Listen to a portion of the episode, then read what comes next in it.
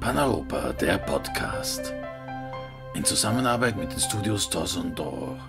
Stefan Haböck im Gespräch mit Franz Schausberger, Vorstandsvorsitzender des Instituts der Regionen Europas. Herr Dr. Schausberger, Sie waren acht Jahre Landeshauptmann von Salzburg, vertreten das Land Salzburg im Europäischen Ausschuss der Regionen und haben 2004 das Institut der Regionen Europas gegründet.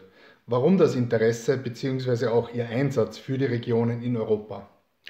Ja, mein Engagement für Europa stammt schon aus der Jugend und ist verbunden mit der Überzeugung, dass die Regionen ein entscheidendes Gegengewicht zur zunehmenden anonymen Globalisierung darstellen.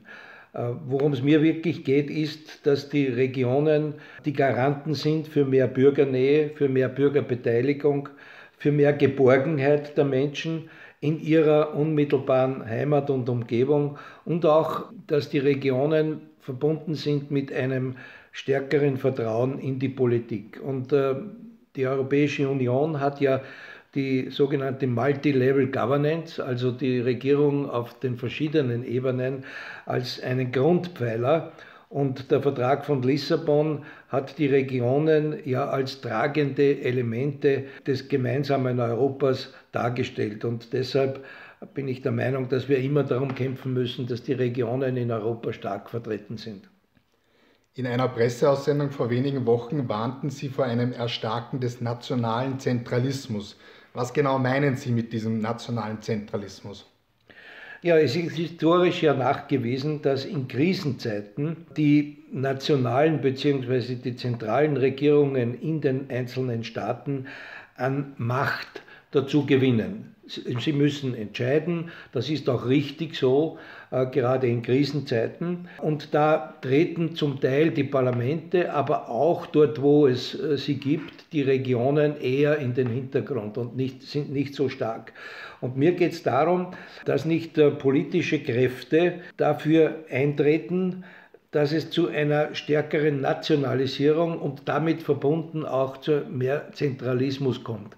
Das muss, wenn die Krise vorbei ist, wieder auf die normale Ebene und auf das normale Maß zurückgeführt werden. In den Debatten zu den europäischen Kompetenzen wird immer nur von Brüssel oder den Staaten gesprochen. Aber geht das Prinzip der Subsidiarität nicht viel weiter? Ja, also das Thema Subsidiarität ist natürlich nicht nur eines zwischen der Europäischen Union und den Mitgliedstaaten, sondern äh, auch die Mitgliedstaaten sind aufgefordert, das Prinzip der Subsidiarität bei ihrem Aufbau entsprechend zu fördern und äh, zu berücksichtigen. Ich glaube, es ist äh, ganz entscheidend, dass wir auch jetzt in der beginnenden Diskussion über die Zukunft Europas die Frage der Subsidiarität wieder stärker in den Vordergrund stellen. Denn im Moment hat man ja das Gefühl, es geht mehr um, wer hat mehr Macht auf welcher Ebene und nicht um die Frage, wer macht es auf welcher Ebene am besten, wenn es ein Problem zu lösen gibt. Als ehemaliger Landeshauptmann sind Sie mit dem österreichischen Föderalismus bestens vertraut. Ihrer Meinung nach, funktioniert dieser österreichische Föderalismus oder könnte die Verteilung von Kompetenzen, aber natürlich auch Pflichten zwischen Bund, Länder und Gemeinden besser oder zumindest anders geregelt sein? Also ich bin überzeugt, dass der Föderalismus an sich in Österreich ganz gut funktioniert, aber wir müssen natürlich uns bewusst sein, dass der österreichische Föderalismus relativ gering entwickelt ist, etwa im Vergleich zu Deutschland. Äh, wir haben einen kooperativen Föderalismus, das heißt, die Länder und der Bund sind eng miteinander verwoben und haben daher auch nicht so viel Bewegungsspielraum als vielleicht in anderen Ländern. Es gibt natürlich ein Übergewicht der Kompetenzen des Bundes und wenn wir jetzt 100 Jahre österreichische Bundesverfassung feiern werden, dann äh, ist es schon notwendig, dass wir wieder einmal darüber nachdenken, wie man den Föderalismus in Österreich reformieren kann. Ich bedauere es sehr, dass eigentlich von den Bundesländern Ländern her da relativ wenig Initiativen kommen. Ich war zum Beispiel immer der Meinung, dass äh, eine gewisse Steuerautonomie der Länder auch ihre Bedeutung entsprechend äh, steigern könnten, aber das wurde bisher nicht weiter verfolgt.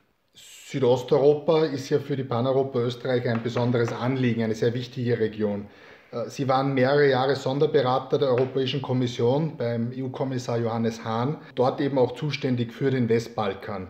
Was würden Sie einem österreichischen Bürger heute sagen, wieso die Staaten Südosteuropas Teil der Europäischen Union sein sollen?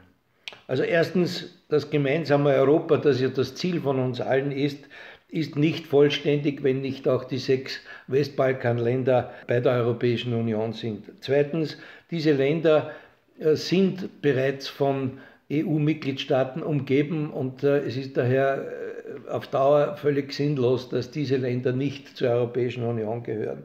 Drittens, wir müssen schon sehen, dass wenn Europa sein Engagement in Westbalkan reduzieren würde, dass es dann andere Einflüsse geben würde, die wir wahrscheinlich nicht sehr begrüßen.